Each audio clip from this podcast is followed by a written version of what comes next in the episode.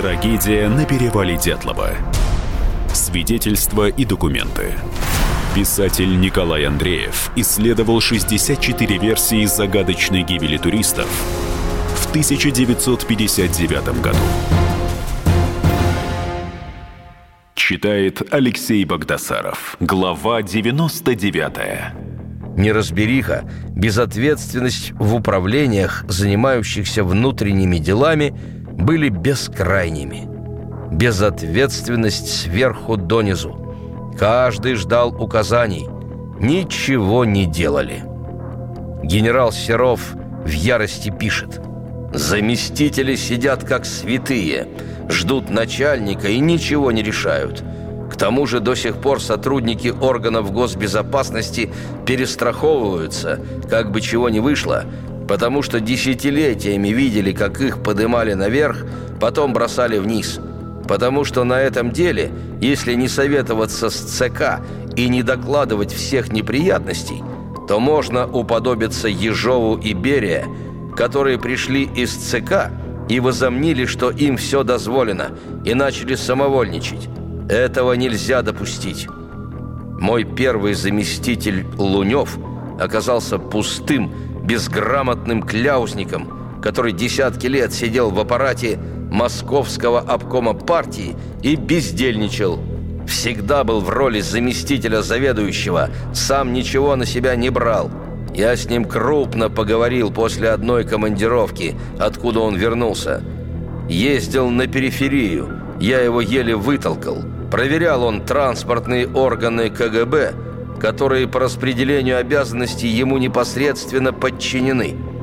Приехал и докладывает мне о непорядках, что плохо работают и так далее. Я ему говорю, а почему же вы плохо так ими руководите? Вы же отвечаете перед ЦК за это. Так что почти все в комитете, начиная с самого верха и кончая районным оперуполномоченным, если и не бездельничали, то и рвения в работе не проявляли. И опять сокращение. В феврале 1959 года Хрущев заявил «Мы наши органы государственной безопасности значительно сократили, да еще нацеливаемся их сократить». В апреле 1959 года глава КГБ Шелепин предложил уменьшить штат оперативных работников в центре и на местах на 3200 единиц – а штат рабочих и служащих на 8,5 тысяч человек. Почти половина в 1959 году. Понятно, что кампания чисток и сокращений в органах не лучшим образом сказывалась на результатах оперативно-следственной работы органов КГБ – на состоянии морально-психологического климата в чекистских коллективах, порождая у сотрудников чувство неуверенности, недооценки важности и нужности работы по обеспечению безопасности государства и его граждан. Все это имеет прямое отношение к теме расследования гибели группы Дятлова. Представим себе управление КГБ по Свердловской области – Половина сотрудников, те, кто сравнительно давно в чекистском ведомстве, с тревогой ждали, а не попадут ли они под сокращение, не угодят ли они в категорию бериевцев. Другая половина – те, кто только что сменили партийные кабинеты на КГБшные, в оперативной работе еще только ума набирались, мало что знали, ничего не умели. Зданович на эту тему – когда сократили городские, районные аппараты и резко уменьшили областные, краевые, то о каких уж там задачах, о какой работе было говорить? В архиве ЦК сохранилось письмо одного молодого работника, не то из Сибири, не то с Урала. Он написал в ЦК «Товарищи, вы меня взяли работать в органы. Я думал, что мы, чекисты, врагов ловим, шпионов разных. А тут никто ничего не делает. Старшие сотрудники говорят, «Ваня, не суетись, дай нам дожить до пенсии». Вот был какой лейтмотив. люди сидели и ничего не делали, потому что любой шаг мог быть расценен как неверный. Масштабные сокращения и реорганизации в органах госбезопасности привели к серьезным кадровым проблемам. Попросту не хватало рук для самой необходимой работы. Потому в конце 50-х годов в КГБ стали проводить эксперименты, привлекать добровольцев, внештатных сотрудников для наружного наблюдения, в учетно-архивные отделы. Этот эксперимент превратил местное управление комитета чуть ли не в волонтерские организации. Так что приписывать Свердловскому управлению КГБ, будто там работали хитроумные и деятельные специалисты, совершенно излишне. Его сотрудники, как и коллеги Вани из Сибири, обеими руками держались за стулья, на которых сидели, не суетились, не высовывались. Что-то они, конечно, делали. Составляли отчеты, которые, как отмечает Зданович, были на очень примитивном уровне. Потому разрабатывать громоздкую многоходовую операцию по фальсификации, имитации, ликвидации группы Дятлова им попросту было не под силу. Да и головы у них были заняты совсем другим – устройством собственной судьбы – Отсутствие стабильности в кадрах и уверенности в их деятельности порождало у оперативных работников осторожность и перестраховку, у начальствующего состава страх принятия решений. Вот если бы трагедия произошла во второй половине 60-х годов, в 70-х годах, тогда да. К тому времени КГБ вновь вошел в силу – и уже не был подвластен никому, кроме генерального секретаря ЦК КПСС. Прокуратура и подумать не смела, чтобы контролировать деятельность чекистов. И такой факт. Зданович утверждает, что органы госбезопасности в те годы не имели права расследовать убийство, так как это не входило в их компетенцию – Наши не могли бы подключаться даже при том, что кто-то из погибших имел отношение к секретам. Да, возможно, убийство, но это не компетенция КГБ. И что такое вообще 1959 год? Это разработка основ законодательства, и через полтора года будет принят новый уголовный кодекс. Вот пока тот процесс определения законодательной сферы шел – Лезть в чужие компетенции никто не хотел. Свердловское управление КГБ стало бы заниматься расследованием трагедии на перевале, только если бы сверху поступил приказ. А приказ мог поступить при условии, что МВД и прокуратура не справлялись с расследованием – но у следователей прокуратуры затруднений в расследовании не возникло. Затруднение у Иванова только в попытке объяснить, что же все-таки произошло на перевале. «Комсомольская правда» обратилась с запросом в Центральный архив ФСБ России. Есть ли какие документы, содержащие информацию о трагедии на перевале? Начальник центра Захаров прислал ответ. В процессе архивного поиска были тщательно изучены информационные сообщения КГБ СССР в инстанции, в том числе в ЦК КПСС, шифра переписка КГБ СССР и УКГБ по Свердловской области, контрольно-наблюдательные дела центрального аппарата по различным линиям работы УКГБ по Свердловской области. К сожалению, никакой информации, касающейся данной трагедии и хода ее расследования, не выявлено. Да, была надежда, что в архивах ФСБ есть хоть что-то о гибели дятловцев. Но нет. Впрочем, упорных сторонников версии вины КГБ этот документ не убедил. Они вынесли вердикт. Скрывают. Дятловцев убили головорезы ЦРУ. Версия Алексея Ракитина – одна из самых обсуждаемых и самых популярных. Его книгу «Перевал Дятлова. Загадка гибели свердловских туристов в феврале 1959 года и атомный шпионаж на советском Урале» многие прочитали не отрываясь. А книга велика, почти 900 страниц. И пустились в восторг. Наконец-то удалось связать все концы с концами. Все логично и удивительно просто. Прочитала на одном дыхании. Ракитин молодец. Он проделал очень кропотливую работу, собрал воедино все факты, выстроил их логически, объяснил нестыковки. Это нам прочитать уже готовое легко. А сколько стоило ему труда все это выложить одним текстом? Респект! Ракитин проделал титаническую работу, и его выводы окончательно закрывают тему. Продолжение через несколько минут. Трагедия на перевале Дятлова. Свидетельства и документы.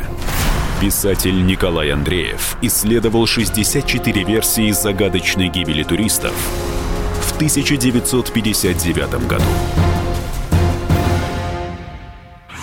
Всем привет, меня зовут Мария Баченина, и я автор подкаста «Здоровый разговор».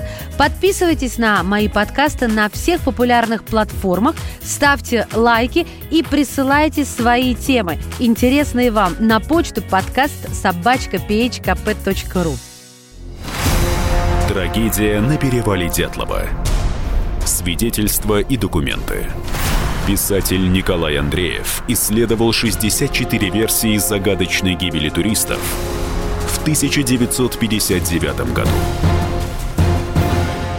Читает Алексей Богдасаров. Глава сотая. Многоходовка, КГБ и ЦРУ. Когда я начал знакомиться с трудом Ракитина – проникся к нему глубоким уважением.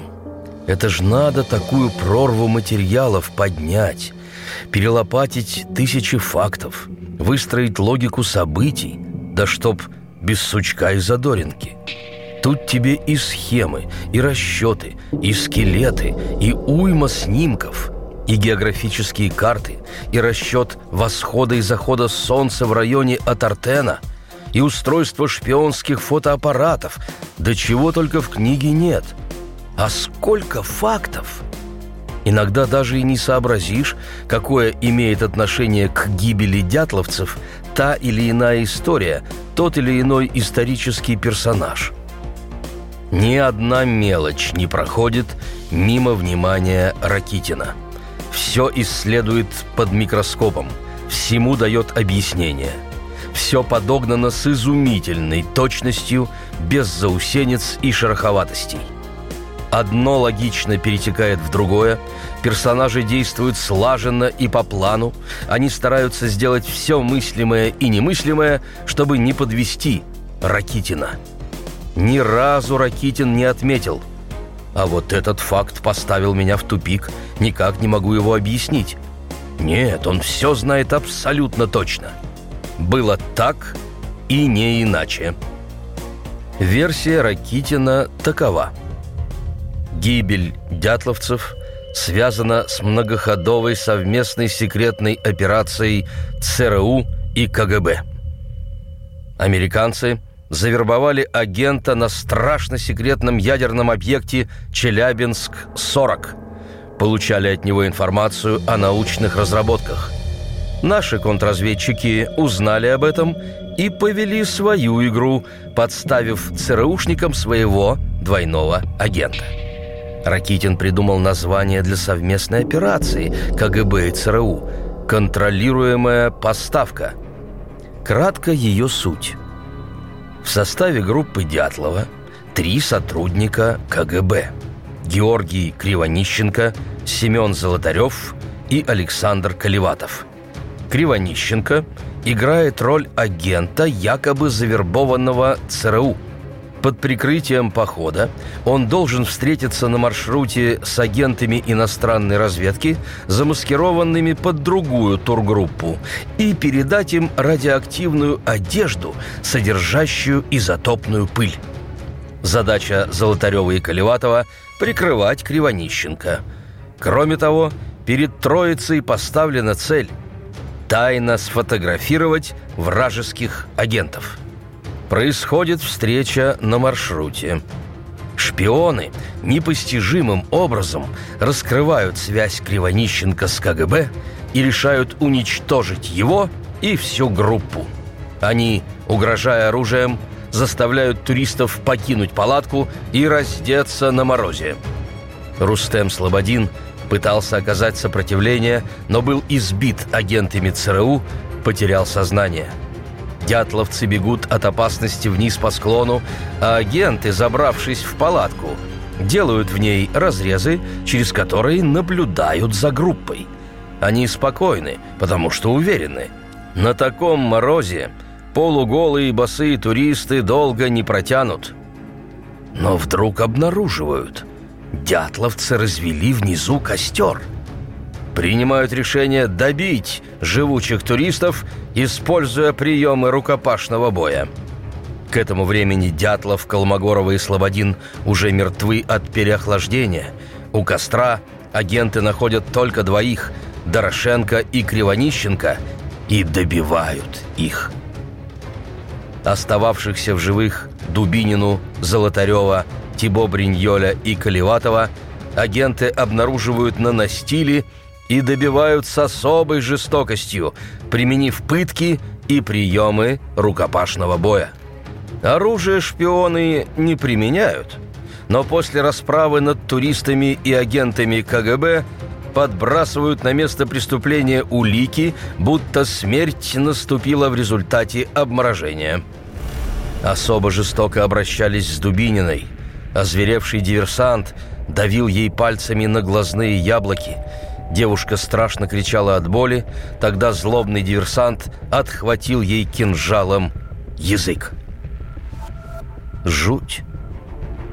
Тела мертвых туристов спецагенты сбрасывают во враг – Диверсанты обыскивают палатку, тела погибших, изымают предсмертные записки туристов и два фотоаппарата, которыми они, диверсанты, были сфотографированы. Больше всего поражает в книге Ракитина безапелляционность в выводах. Он абсолютно убежден. Было так и только так, как он пишет. Ему неведомы сомнения – Потому не встретишь в его сочинении предположительных выражений. Скорее всего, предположим, думается, что... Возможен и такой вариант. А что если... Не исключено, что... Когда описываешь события, участником или свидетелем которых не был, используешь слова и выражения вероятной тональности. Ракитин легко обходится безо всяких сомнений рубит только с плеча, наотмашь. Автор шпионской версии не терпит возражений.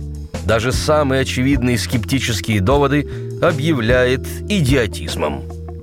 Какую тему он не затронет, во всем имеет абсолютное мнение. Только так и никак иначе.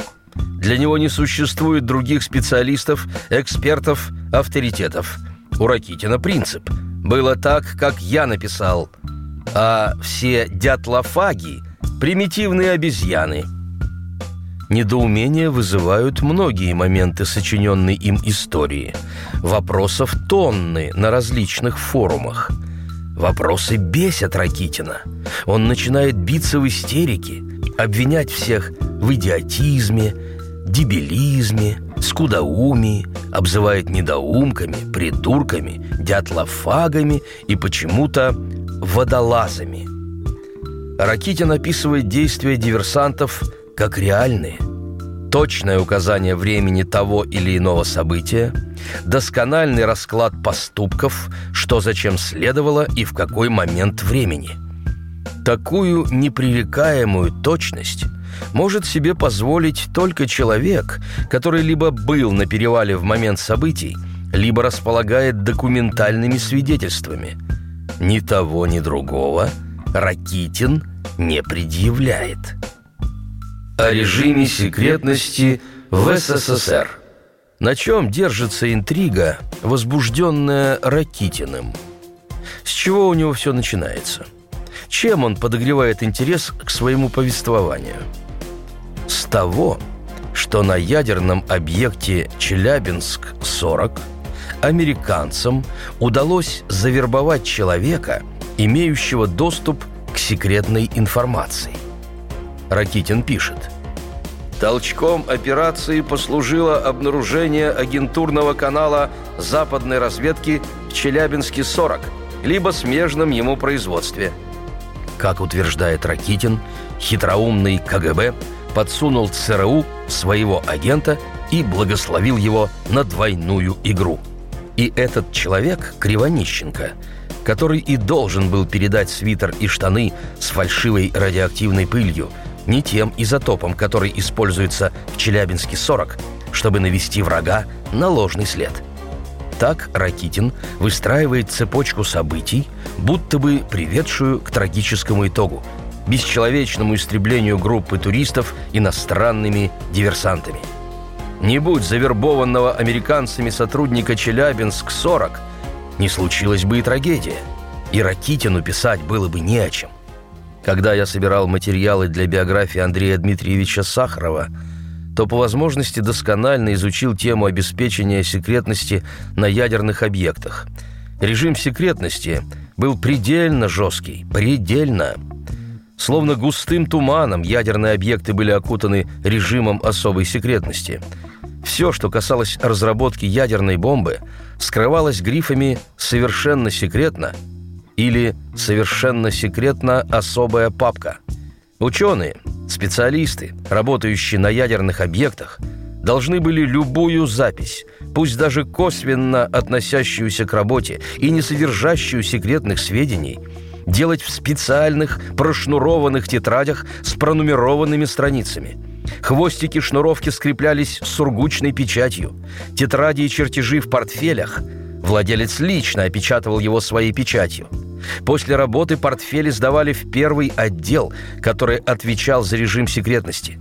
В атомном проекте были заняты больше миллиона человек. Ученые, руководители, военные, производственники, строители, рабочие, люди десятков специальностей. Большинство знало, что причастны к секретным делам, что связаны с военной промышленностью, но что конкретно выпускает предприятие, на котором трудятся, не имели представления – Покупайте книгу Николая Андреева «Тайна перевала Дятлова» во всех книжных магазинах страны или закажите на сайте shop.kp.ru Трагедия на перевале Дятлова. Свидетельства и документы. Писатель Николай Андреев исследовал 64 версии загадочной гибели туристов в 1959 году. Самара 98,2. Ростов-на-Дону. Иркутск 89 и 8. 91,5. Владивосток 94. Калининград 107 и 2. Казань 98 и 0. Нижний Новгород 92 и 8. Санкт-Петербург 92 и 0. Волгоград 96 и 5. Москва 97 и 2. Радио «Комсомольская правда» слушает вся страна.